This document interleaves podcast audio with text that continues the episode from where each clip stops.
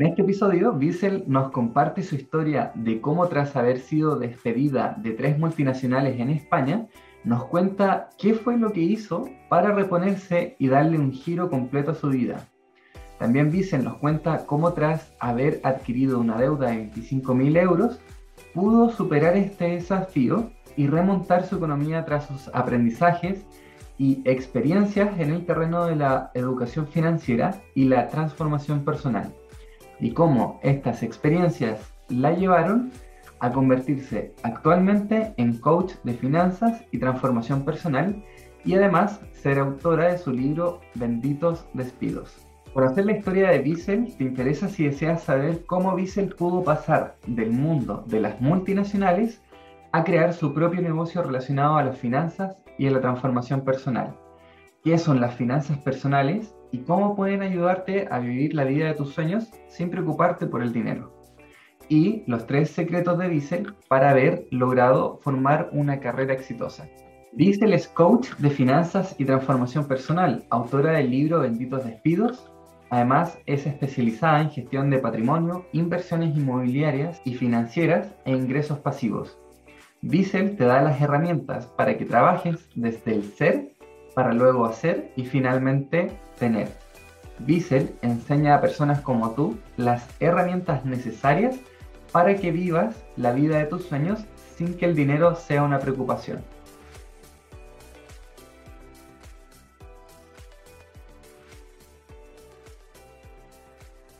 Mi historia comienza en, en una familia Em, quizás con mucho, mucha rudeza emocional, como, como digo yo siempre, ¿no?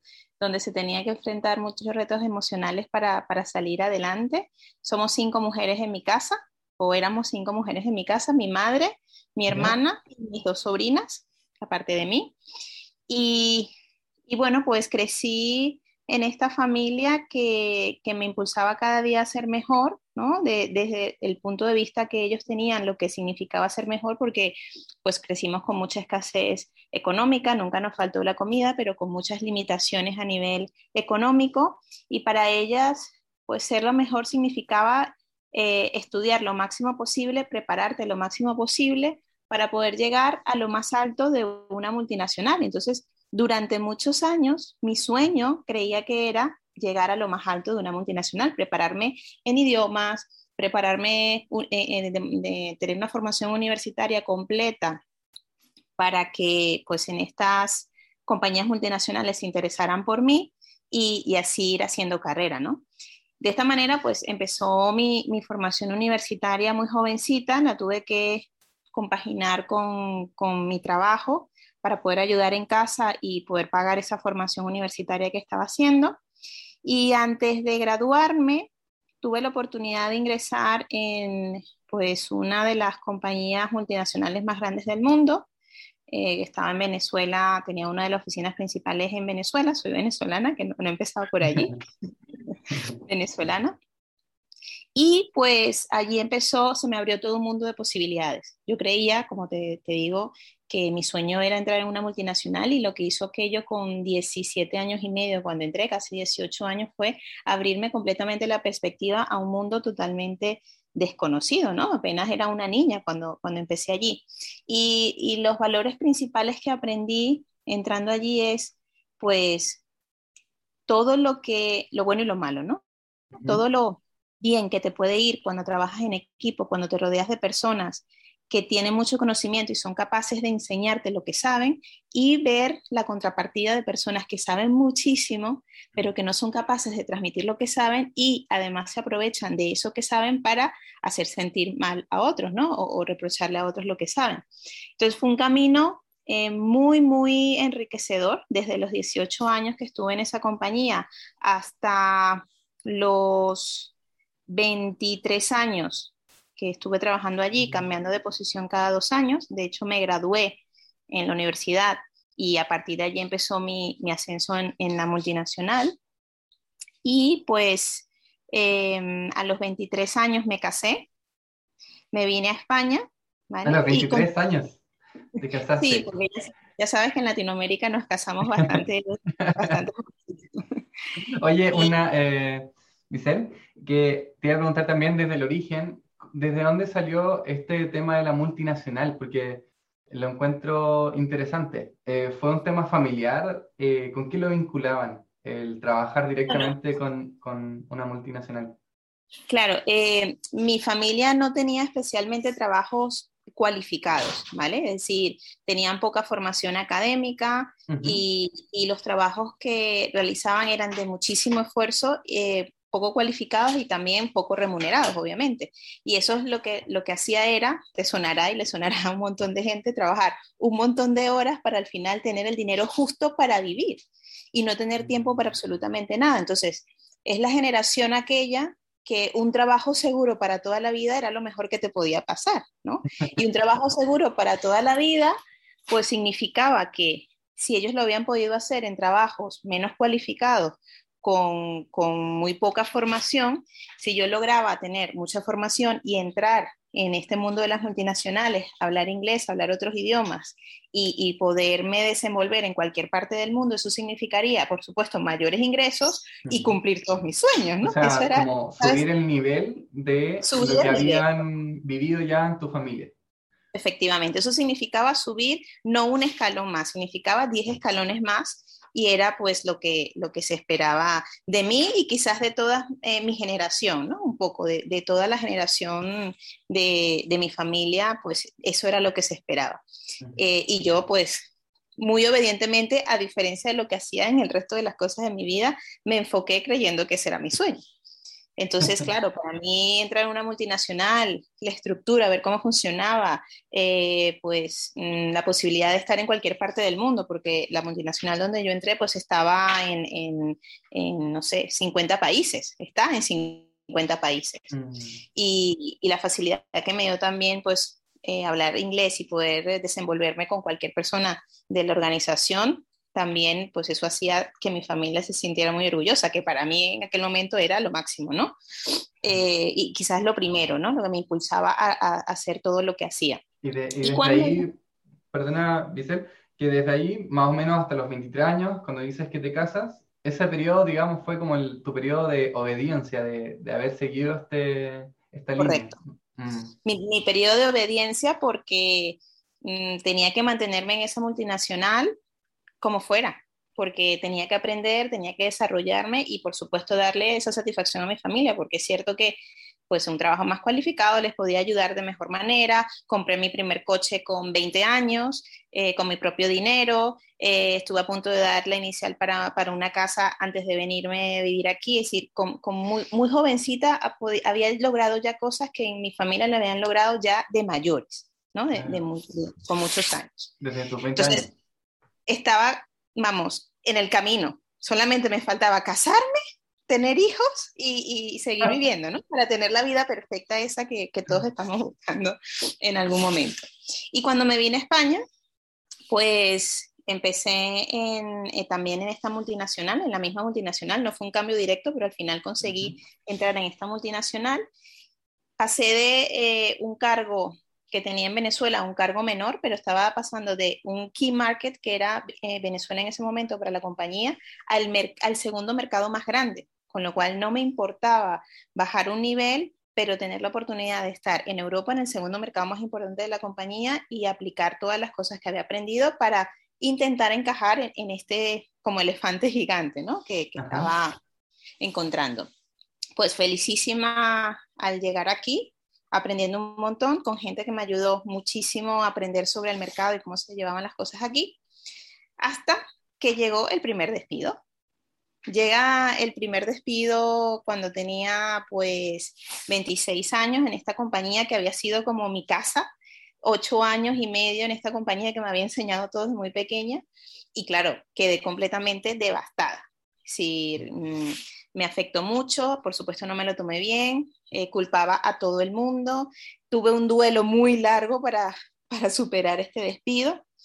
Eh, a pesar del duelo, logré emplearme muy rápidamente porque había unos gastos que cubrir, había un, bueno, pues un estatus que mantener, etcétera, etcétera.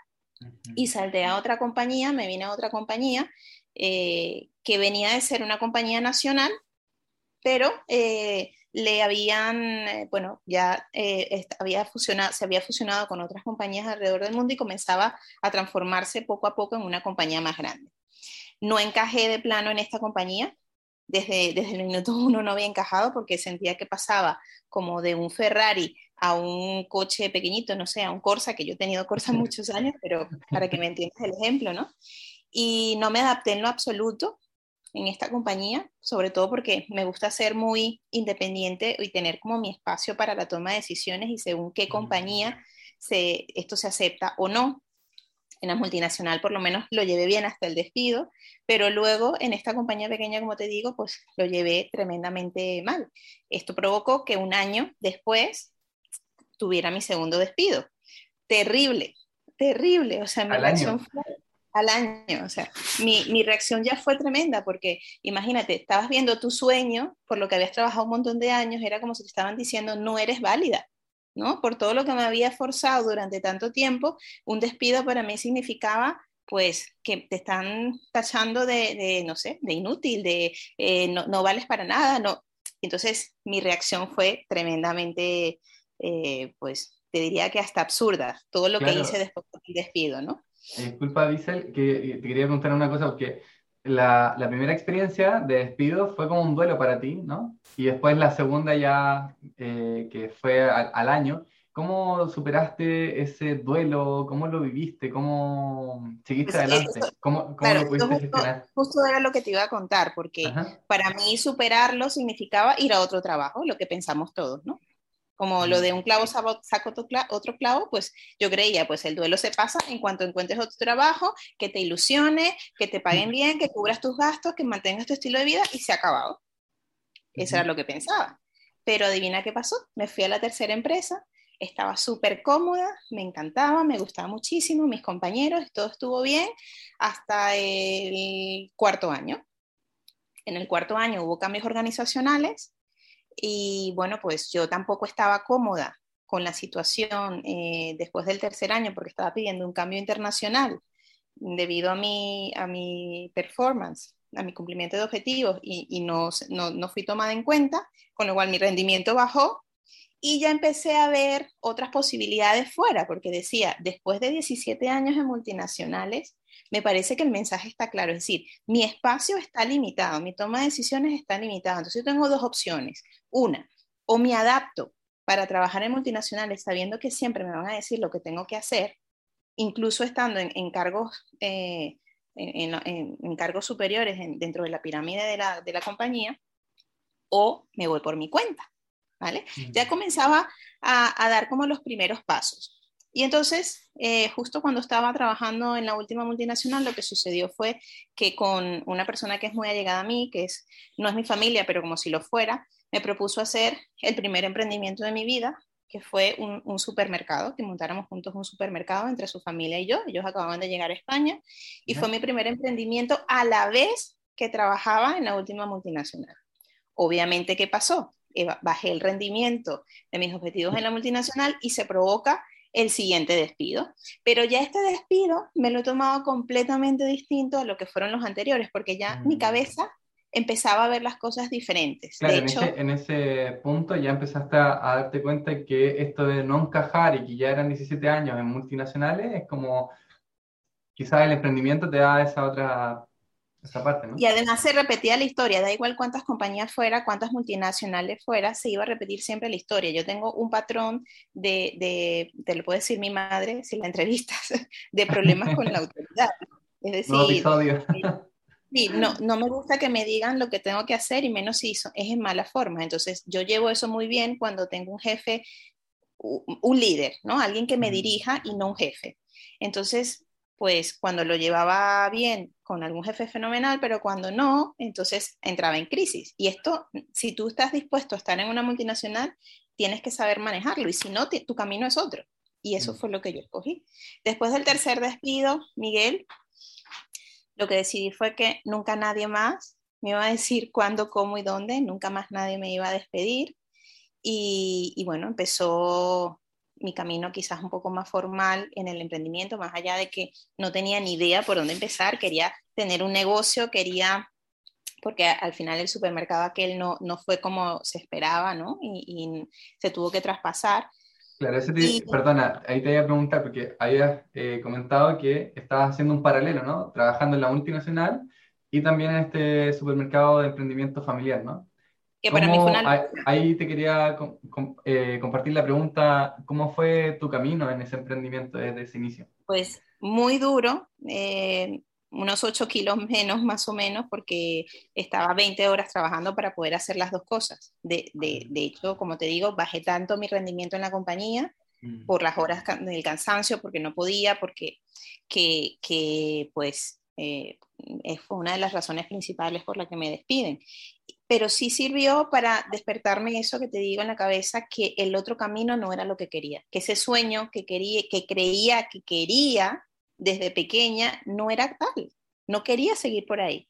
Mi sueño era al final ser libre, que nadie me dijera lo que tenía que hacer, poder generar mis propios ingresos. No sabía cómo, no tenía ni idea cómo, no me había formado, más allá de haber hecho marketing, de haber hecho dos MBA, un MBA y una dirección de marketing.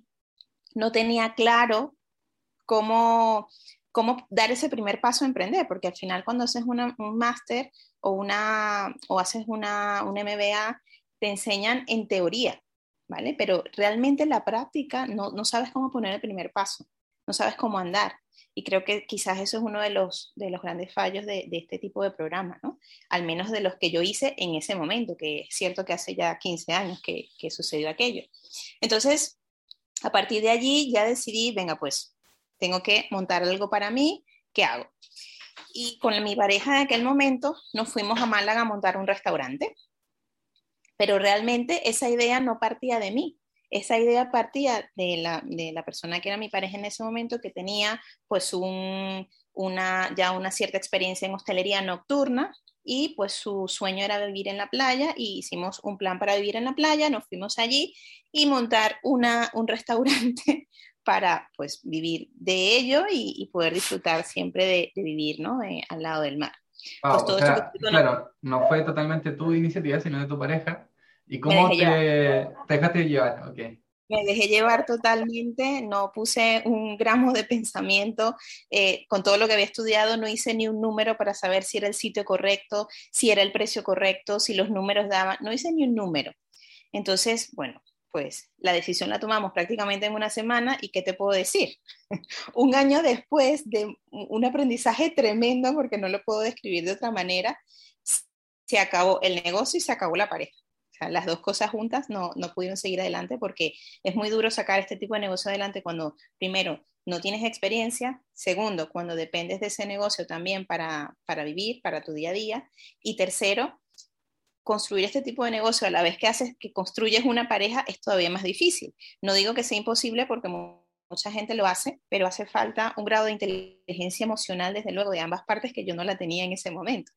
Entonces, pues después de aquella experiencia, tuve que regresar a Madrid con casi 25 mil euros de deuda, sola, eh, pues sin empleo, sin casa, sin, sin prácticamente nada, a pensar que iba a ser al final con mi vida, que mm, tenía muchas amigas eh, ya en multinacionales, en puestos muy buenos, que me decían, vente aquí. Y yo decía, no vuelvo. Pero estás loca, pero ¿qué vas a hacer? No vuelvo, no sé, no, sé qué voy a hacer, pero no quiero volver al ruedo, no quiero volver a la multinacional, no quiero hacer lo mismo. ¿Y qué vas a hacer? No lo sé. Y mira, eh, gracias a una amiga empecé a dar los primeros pasos en el mundo inmobiliario que lo, se lo agradeceré siempre, de hecho está en los, en los agradecimientos del libro, porque gracias a ella empezamos juntas un, pequeño negocio inmobiliario a hacer primeros alquileres y, y, gracias a ella, pues durante los primeros meses después de venir de Málaga, pude mudarme a un sitio sola, eh, lo hicimos juntas, pude mudarme a un sitio sola y bueno, dar como poner un poco los, los pies, ¿no? En, en establecerme. Pero, ¿qué sucede? Que el mundo inmobiliario tiene sus altos y sus bajas, sobre todo cuando no tienes experiencia. Mi experiencia era cero en este sentido. Estaba aprendiendo de ella a hacer alquileres, pero estaba como a, ojos, a ojos cerrados. Y a partir de enero del año siguiente decidí pues asociarme más bien con, con otras agencias para poder aprender y formarme lo, en, en, lo que tenía que aprender en el mundo inmobiliario. Mm. Y pues en el mundo inmobiliario encontré a quien yo considero ahora mi mentor, casi mi hermano, que junto con su mujer eh, habían estado en el mercado inmobiliario durante 15 años, primero como promotores y luego como agencia inmobiliaria como tal. Em, y desde el 2016 que estoy con ellos, bueno, pues todo lo que sé en el mercado inmobiliario me lo han enseñado ellos, sigo trabajando muy, muy de la mano con ellos, sobre todo enfocado a inversores en, todo lo que es el tema inmobiliario y fascinada por un mercado que, que creo que tiene muchísimas posibilidades para, para, sobre todo para inversores, ¿no? Porque mi foco, ya te lo contaré, es solo, es solo para inversores, que fue un, un descubrimiento que tuve después. Y luego, pues paralelamente al mercado inmobiliario, como era un desastre financiero, siempre había sido un desastre como tenía 25 mil euros de deuda, también decía, wow, ¿cómo cambio esto? ¿no? Porque una cosa es que te entre dinero, como me pasaba cuando estaba en la multinacional, que entraban grandes cantidades de dinero, pero así como entraba, salía.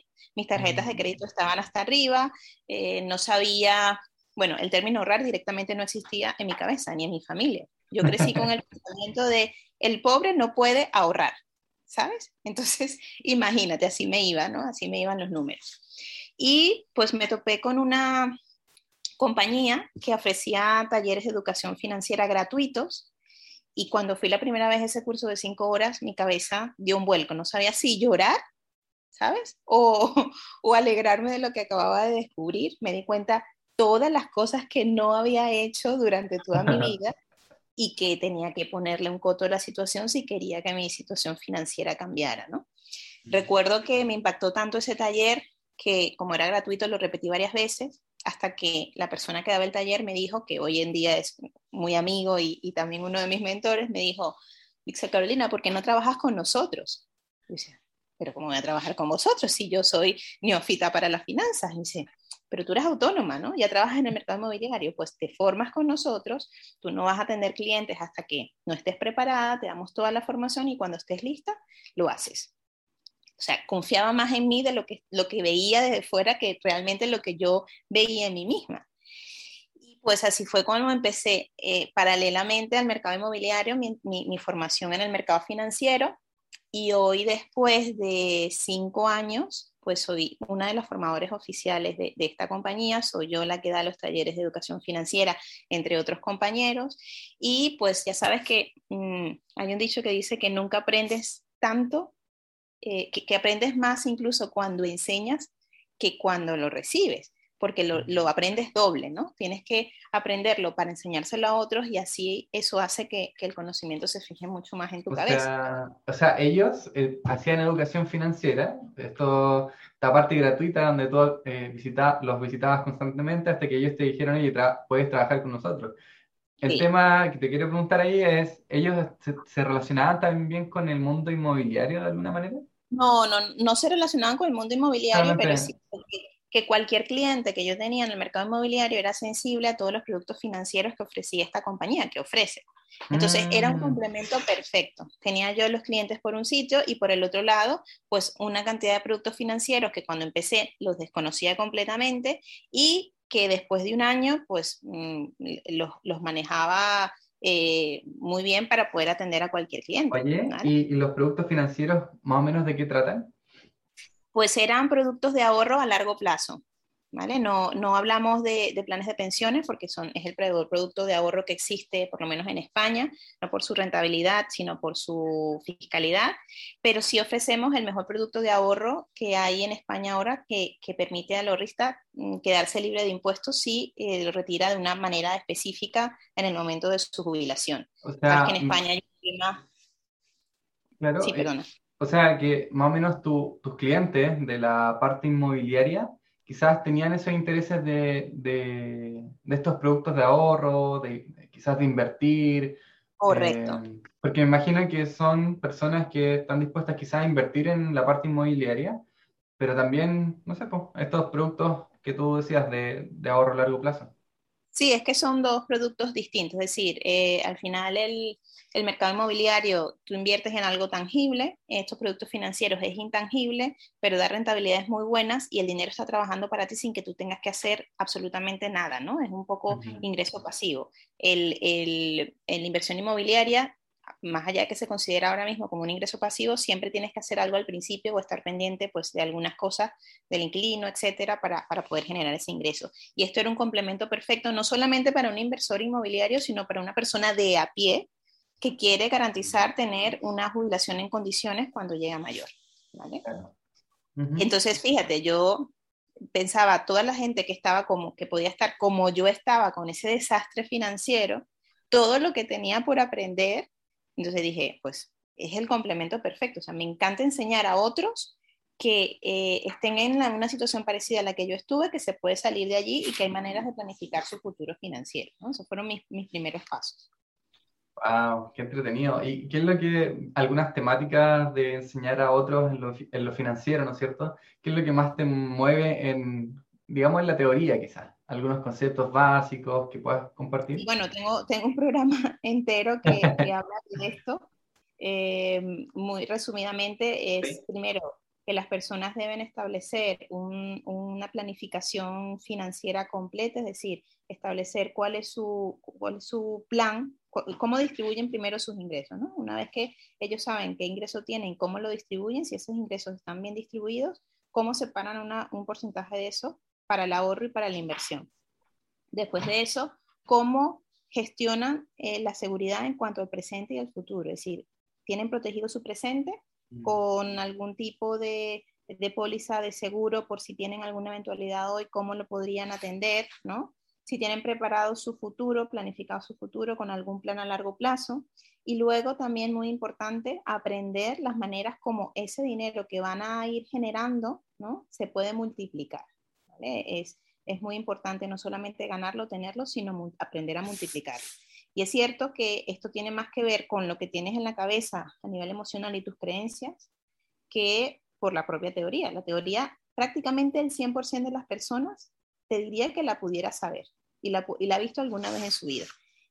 Al menos, no sé si le habrán hecho caso, pero al menos la habrán visto o habrán visto personas que lo hacen. Ahora, de ahí a la práctica, que lo puedan poner en práctica, es lo más complicado.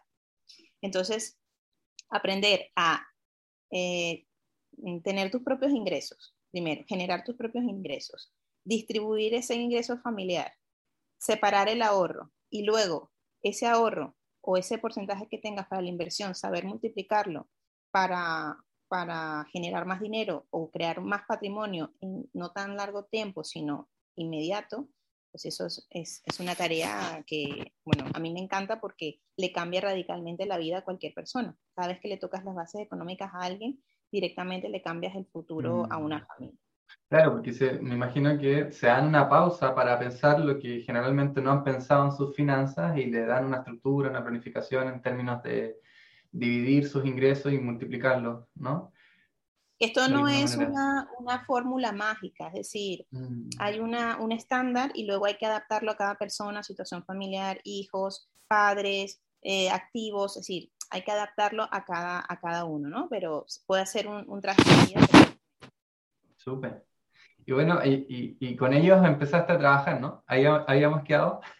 Sí, empecé a trabajar con ellos y, y muy bien. Lo que pasa es que también en el camino como emprendedora, ya seguramente lo sabes tú, empiezas también a mirar otras opciones que te puedan generar dinero inmediatamente, porque lo, más duro que me ha pasado es empezar a emprender con 25 mil euros de deuda, que no es que yo, yo, evidentemente no se lo recomiendo a nadie, porque es un camino bastante duro sentir que tienes a todo el país detrás de ti para que te pague, para que, para que le pagues, mejor dicho, y a la vez generar tus ingresos mensuales para mantenerte, ¿no? Sin tener todavía un ingreso fijo, porque, como te digo, el mercado inmobiliario, mientras estaba, todo ese primer año, mientras estuve aprendiendo, fue muy duro.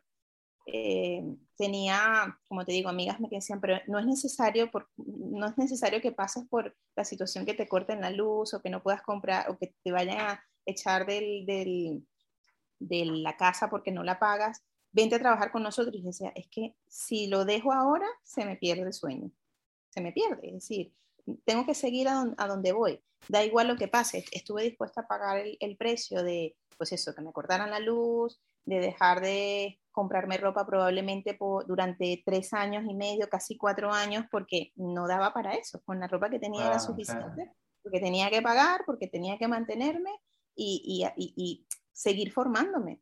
O sea, qué difícil, qué, qué, desafiante es, claro, pagarte tus propios gastos, eh, por otra parte, pagar la deuda de los 25 mil euros que tenías y más encima dedicarte a, aprender algo eh, recién ahí.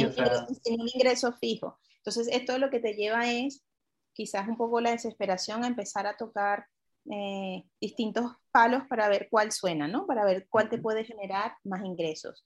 Me interesé muchísimo por todo lo que es el marketing digital, porque me parecía una manera súper sencilla de poder unir eh, todas las actividades que hacía en una sola, pero había una, un factor que había pasado por alto y durante todo ese año de aprendizaje de inmobiliario, de financiero, que nos veía que no salían las cosas, o pero ¿por qué no salen? ¿Pero por qué no salen las operaciones? ¿Pero por qué no salen los clientes? Y es algo que se llama el trabajo personal, el trabajo emocional, el trabajo interno. Entonces, es cuando empiezo a hacer formación personal, entré en un entrenamiento de año y medio de transformación completo en varias fases para entender un poco cómo, por qué había pasado lo que había pasado, cómo superar los traumas del pasado, cambiar creencias y prepararme para lo que quería crear en mi vida, ¿no? Mm. Y luego quedé tan fascinada de este proceso, duro, durísimo, te diría yo, quedé tan fascinada de este proceso que luego hice una maestría para hacerme coach y, poder eh, dar esa misma formación a otros, ¿no? Y ya ahí me enamoré. Ahí sí ya eh, dije, esto lo tengo que llevar a más personas, porque esto realmente es lo que mueve, esto es la semilla, esto es el origen, como le llamo en mi programa ahora, que es el punto de partida para el resto de las cosas. Yo quise empezar como el reloj al revés, ¿no? O la casa por el tejado. Pero si no trabajas esas raíces primero, los frutos nunca van a ser los que quieres, nunca. Eso al menos a mí no me ha funcionado, no sé si hay alguien que le funcione. Entonces, a partir de allí, Miguel, eh, me obsesioné por unir mis tres actividades, es decir, como uno, la parte de coaching personal, la parte de finanzas y la parte inmobiliaria, que son las tres cosas que ahora me generan dinero, que me encantan, que me acercan a la gente. Y, bueno, pues es cuando me preparé en marketing digital y creé un programa que se llama Crea las bases de, tu independencia financiera. Es un programa de cuatro meses donde pues trabajo el origen, primero, el origen, tus creencias, tus emociones, eh, tu árbol genealógico, eh, todo lo que has aprendido de tus padres, eh, reconciliarte con, toda esa, con todo tu pasado, ¿no? Para poder crear el presente, el presente y el futuro que quieres. Luego, crea tu salud financiera, tus bases financieras, crea tus propios ingresos, que, que ya es, que, que, cada uno se sienta capaz de generar sus propios ingresos. Y la tercera parte es gestionar este patrimonio multiplicando esos ingresos que tú eh, has aprendido a producir, ¿vale? Wow, esa es eh, como la última parte, la parte ligada a, la, más a las finanzas, ¿no? La, la, primera era más del desarrollo personal. Sí, la segunda es la parte de finanzas y la tercera ya ah. es el dinero que has logrado generar, cómo lo multiplicamos para generar más patrimonio. ¿Cómo era el título? ¿Crea las bases? Crea las bases de tu independencia financiera. Oh, ok, ok. ¿Y esto cuándo lo creaste? ¿Qué Eso lo creé, pues el año de la pandemia fue crucial para mí porque fue el momento donde pude tener el tiempo para poner como el punto sobre las IES, ¿no? Y agrupar todos los conocimientos en, en vídeos para que pudiera llegar a cada más personas. Y, ah. y, bueno, sacar el conocimiento de aquí y ponerlo en un formato más, eh, eh, eh, ¿cómo se dice? Duplicable, ¿no? Que, le, que pudiera ayudar no de uno en uno, sino de mil en mil. claro, duplicable, replicable también. Eso es. Oh, qué, entretenido, o sea, el, que tú hayas aprendido al marketing, aprender como los conceptos del marketing digital para haberle hecho un programa, haber unido todo esto yo creo que es un, desafío también para los emprendedores en general, los que tienen muchas ramas y después no saben cómo unirlas todas para que armar un puro, un puro árbol. Eso es. Em, eh, yo, yo, sé, yo sabía más o menos que estabas relacionada con el coaching contextual. No sé sí, si eh, ese, ¿sí? Hice, maestría en coaching contextual, sí. Y también tienes un libro también que leí Eh, te, quería preguntar, no sé si podemos pasar a esa pregunta directamente o de qué te inspiró para escribir Benditos Despidos. Pues mira, antes te he hecho un resumen muy rápido de lo que fueron los tres despidos que tuve, ¿no?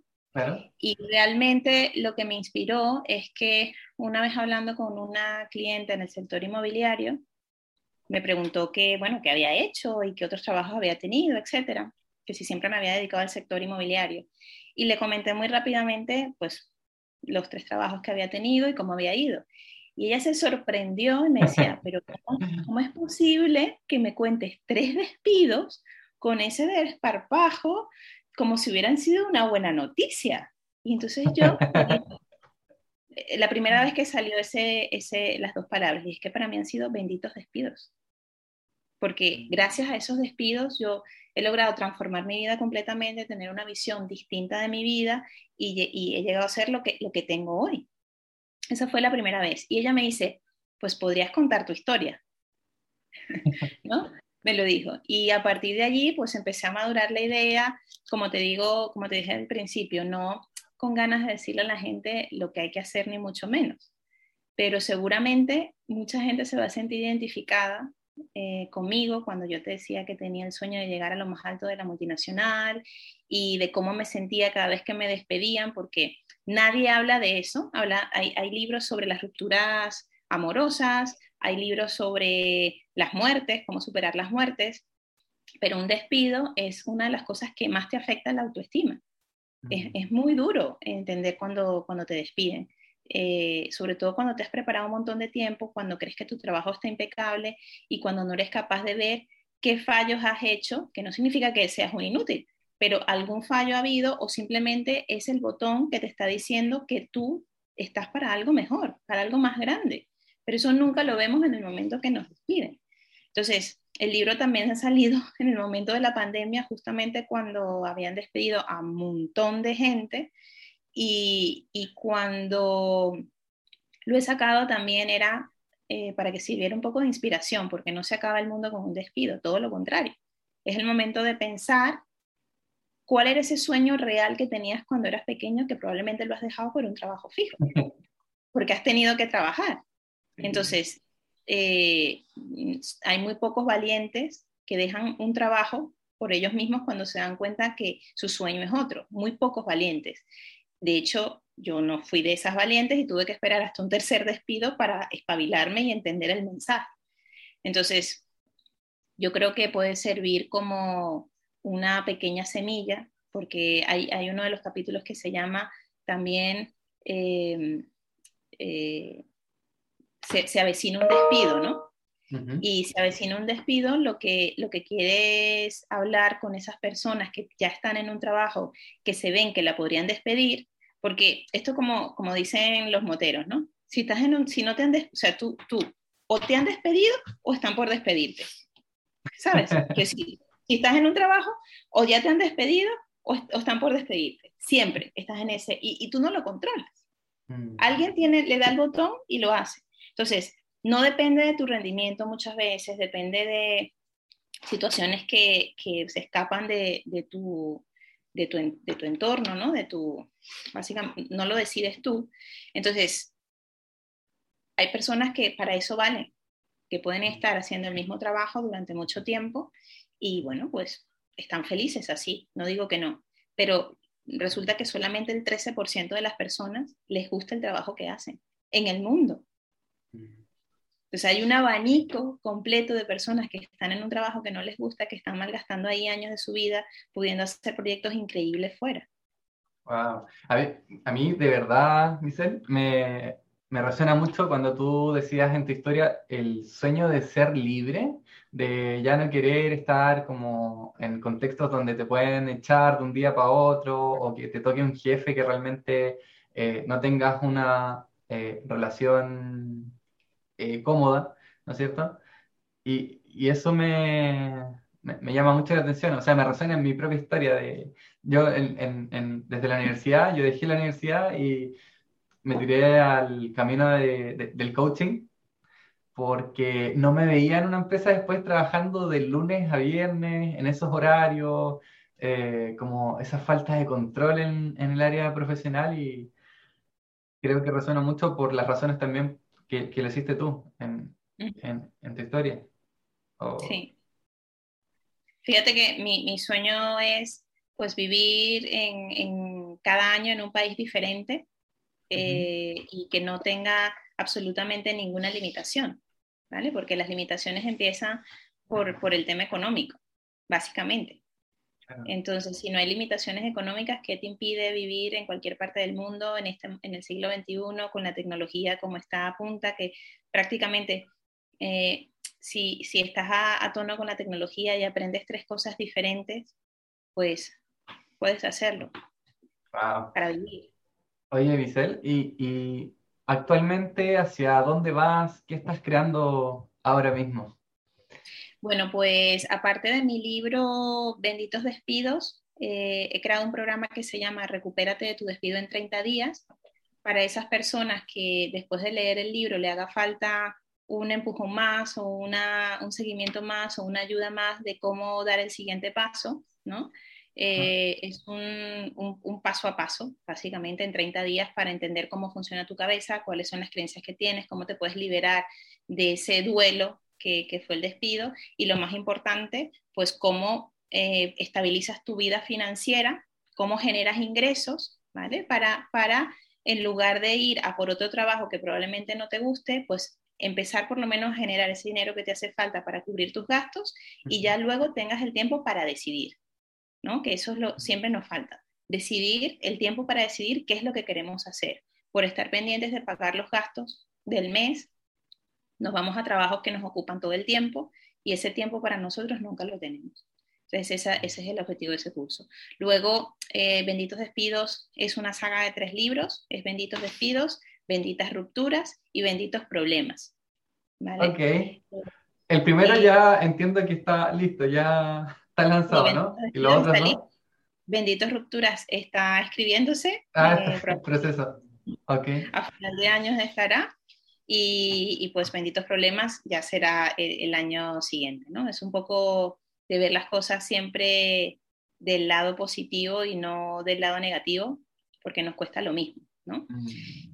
Y en eso básicamente estoy ahora. Está exactamente claro. Oye, Giselle, y, y bueno, ya ¿cómo se llama? También te quería compartir la pregunta de los tres elementos, muy típica de este podcast. ¿Qué tres elementos principales te han permitido llegar a ser la persona que eres hoy? Tres elementos. Cuando hablas de elementos, ¿te refieres a, pues situaciones? Algunos hablan, por ejemplo, de la, de la autoconfianza, otros hablan del el elemento de la autoestima, por ejemplo. Eh, recursos básicamente personales que te han permitido ser la, la de hoy. Pues el principal, sin duda alguna, es la determinación. Es decir, para mí, yo siempre digo que, que nadie puede ver tu sueño con sus ojos, ¿vale? Y el tener el sueño tan claro, esa libertad que estamos hablando antes y, ser capaz de pagar el precio que haga falta para conseguirla, eh, pasar, hacer sacrificios personales para que eso llegue, y, no importa cuántas pegas hay en el camino, que voy, que voy, con las lágrimas aquí, pero voy, con la cabeza rota, pero voy, eso definitivamente es, un, es una de las cosas que me ha ayudado un montón, ¿no? esa, esa fuerza personal. Luego, eh, creo que en mi camino el ser, eh, yo te diría, ética, ¿no? rodearme de personas que, en las que puedo confiar y personas que confían en mí profundamente, personas que me han echado la mano en momentos difíciles, muy complicados, y, ser mm, fiel a esas personas y, corresponderles siempre de la mejor manera, ayudarles de la manera que sea posible para que ellos puedan avanzar en el punto de su vida que, yo les pueda ayudar. Eso también ha sido clave porque sin ellos no hubiera conseguido eh, avanzar. Y como tercer punto te diría incluso las, em, pues, los despidos. Definitivamente el haber pasado por los despidos, así como lo relato en el libro, ha sido una bendición para mí. Eh, hay un antes y un después. Es lo que ha escrito toda mi historia prácticamente desde que puse el primer pie en un trabajo con 17 años y lo que me ha ido eh, cambiando, hecho cambiar la mentalidad y saber lo que claramente lo que no quiero y también lo que quiero. Como un filtro, ¿no? Oh, o sea, la determinación, la ética y los despidos. Wow. Bueno, eh, yo por mi parte agradecido eh, de, que hayas participado acá, que hayas compartido eh, tu historia con nosotros y eh, agradecido también por los rescates, o sea, por lo que me llevo, por ejemplo, de que creaste este producto tuyo al final de toda tu historia, que es crear las bases de tu independencia financiera, juntando todas estas ramas de conocimiento que adquiriste haber escrito Benditos Despidos, también como tu rol de inspirar a otros también a lograr lo que tú has logrado actualmente y eh, haberte atrevido a sacar esa parte valiente de ti, ¿no? De, poder soñar a ese sueño de ser libre que lo tenías en un principio y que me imagino que a día de hoy lo, lo has eh, actualizado, desarrollado a través de todo lo que haces como emprendedora actualmente. Y y, nada, no sé, te quería preguntar si es que quisieras agregar algo más, algo que te, quizás te falte por compartir.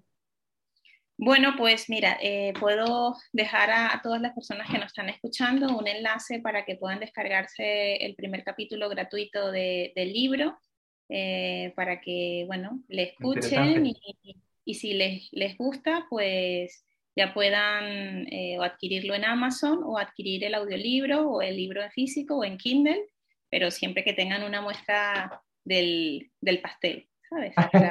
Súper, sí, lo vamos a estar compartiendo. ¿Vale? Dijo, va, sí.